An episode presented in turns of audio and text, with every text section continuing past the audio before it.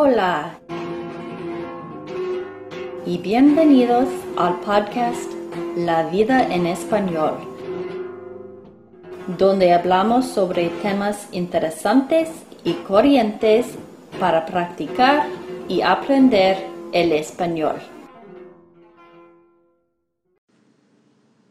Hola y bienvenidos a otro episodio de La vida en español.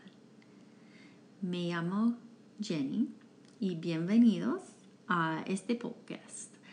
Ah, ahora mismo yo estoy leyendo el libro 12 cuentos peregrinos del autor famoso Gabriel García Márquez. Y en este libro hay un cuento bastante corto ah, que yo querría compartirlo con ustedes. Se llama Espantos de Agosto. Y aquí está. Espantos de Agosto. Llegamos a Arezzo un poco antes del mediodía y perdimos más de dos horas buscando el castillo renacentista que el escritor venezolano Miguel Otero Silva había comprado en aquel recodo idílico de la campiña toscana.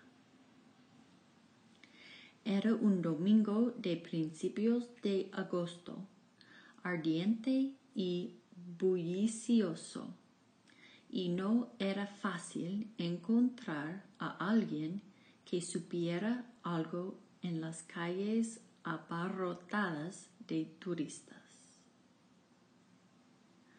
Al cabo de muchas tentativas inútiles, volvimos al automóvil, abandonamos la ciudad por un sendero de cipreses sin indicaciones viales, y una vieja pastora de gansos nos indicó con precisión dónde estaba el castillo. Antes de despedirse, nos preguntó si pensábamos dormir allí y le contestamos como lo teníamos previsto, que solo íbamos a almorzar. Menos mal, dijo ella, porque en esa casa espantan. Mi esposa y yo, que no creemos en aparecidos del mediodía, nos burlamos de su credulidad. Pero nuestros dos hijos de nueve y siete años se pusieron dichosos con la idea de conocer un fantasma de cuerpo presente. Miguel Otero Silva, que además de buen escritor era un anfitrión espléndido, y un comedor refinado, nos esperaba con un almuerzo de nunca olvidar. Como se nos había hecho tarde, no tuvimos tiempo de conocer el interior del castillo antes de sentarnos a la mesa. Pero su aspecto desde fuera no tenía nada de pavoroso y cualquier inquietud se disipaba con la visión completa de la ciudad desde la terraza florida donde estábamos almorzando. Era difícil creer que en aquella colina de casas encaramadas donde apenas cabían noventa mil personas, hubieran nacido tantos hombres de genio perdurable. Sin embargo, Miguel Otero Silva nos dijo con su humor caribe que ninguno de tantos era el más insigne de Arezzo. El más grande, sentenció, fue Ludovico. Así, sin apellido, Ludovico, el gran señor de las artes y de la guerra, que había construido aquel castillo de su desgracia, y de quien Miguel nos habló durante todo el almuerzo.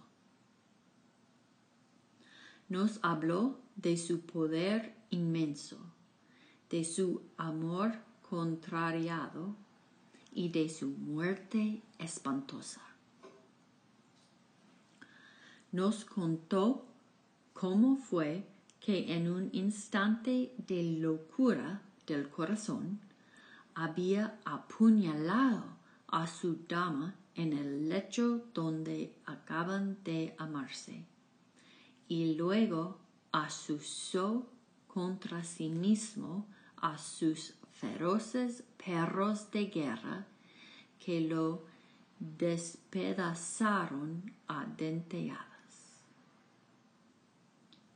Nos aseguró muy en serio que a partir de la medianoche el espectro de Ludovico deambulaba por la casa en tinieblas tratando de conseguir el sosiego en su purgatorio de amor.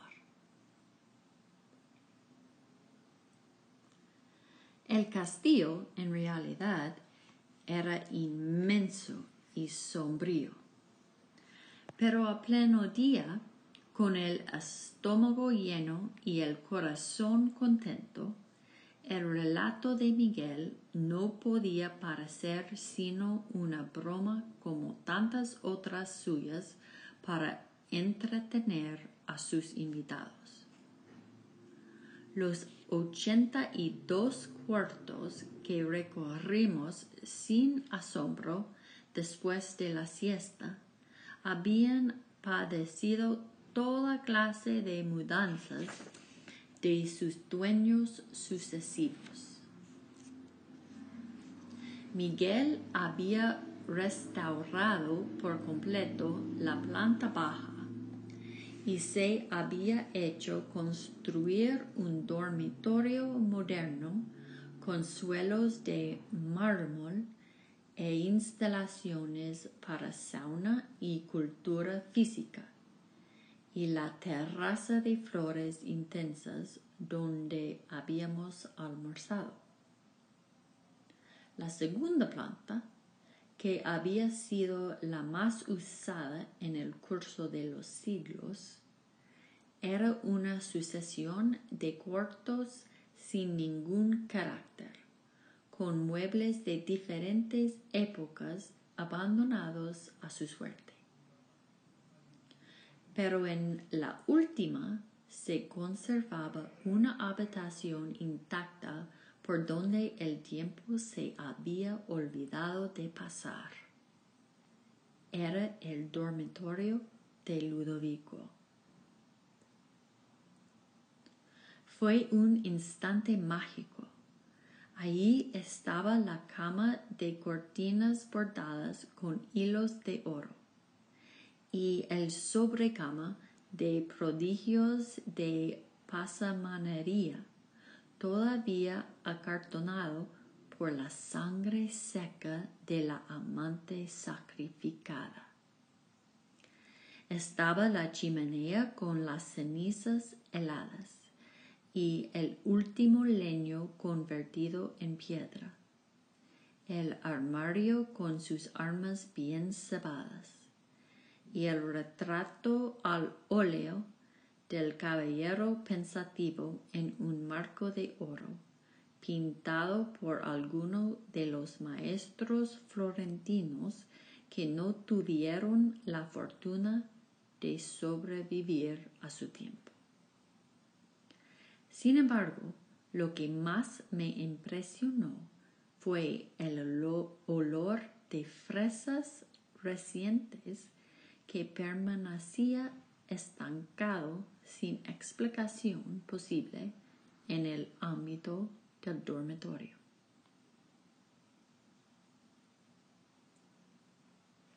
Los días del verano son largos y parsimoniosos en la Toscana y el horizonte se mantiene en su sitio hasta las nueve de la noche.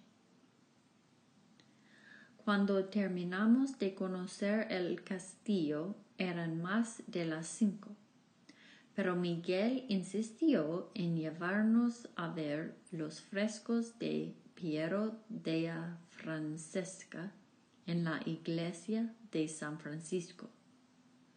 Luego nos, nos, tomamos un café bien conversado bajo las pérgolas de la plaza. Y cuando regresamos para recoger las maletas encontramos la cena servida. De modo que nos quedamos a cenar. Mientras lo hacíamos, bajo un cielo malva con una sola estrella, los niños prendieron unas antorchas en la cocina y se fueron a explorar las tinieblas en los pisos altos. Desde la mesa oímos sus galopes de caballos cerreros por las escaleras los lamentos de las puertas, los gritos felices llamando a Ludovico en los cuartos tenebrosos. Fue a ellos a quienes se les ocurrió la mala idea de, de quedarnos a dormir. Miguel Otero Silva los apoyó encantado y nosotros no tuvimos el valor civil de decirles que no. Al contrario de lo que yo temía, dormimos muy bien. Mi esposa y yo en un dormitorio de la planta baja y mis hijos en el cuarto contiguo. Ambos habían sido modernizados y no tenían nada de tenebrosos. Mientras trataba de conseguir el sueño, conté los doce toques insomnes del reloj de péndulo de la sala y me acordé de la advertencia pavorosa de la pastora de gansos pero estábamos tan cansados que nos dormimos muy pronto, en un sueño denso y continuo, y desperté después de las siete con un sol espléndido entre las enredaderas de la ventana. A mi lado, mi esposa navegaba en el mar apacible de los inocentes. ¡Qué tontería! me dije. Que alguien siga creyendo en fantasmas por estos tiempos. Solo entonces me estremeció el olor de fresas recién cortadas y vi la chimenea con las cenizas frías y el último leño convertido en piedra y el retrato del caballero triste que nos miraba desde tres siglos antes en el marco de oro. Pues no estábamos en la alcoba de la planta baja donde nos habíamos acostado la noche anterior, sino en el dormitorio de Ludovico, bajo la cornisa y las cortinas polvorientas y las sábanas empapadas de sangre todavía caliente de su cama maldita.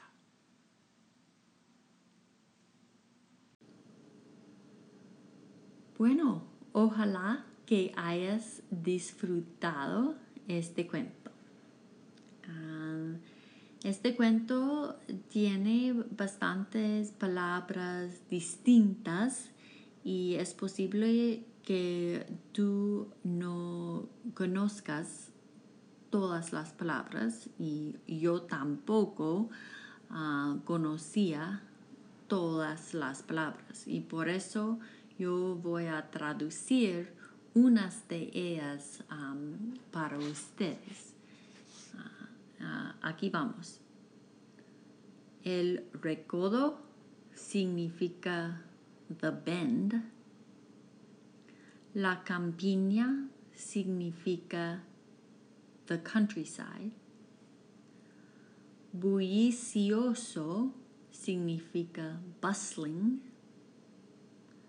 Abarrotadas significa crowded. Insigne significa distinguished. Perdurable significa lasting.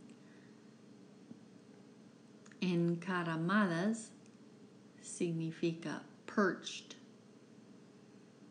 Y despedazaron a dentalladas quiere decir tore to pieces. El sosiego significa quiet. Y esto es todo por ahora. Ah, hasta la próxima.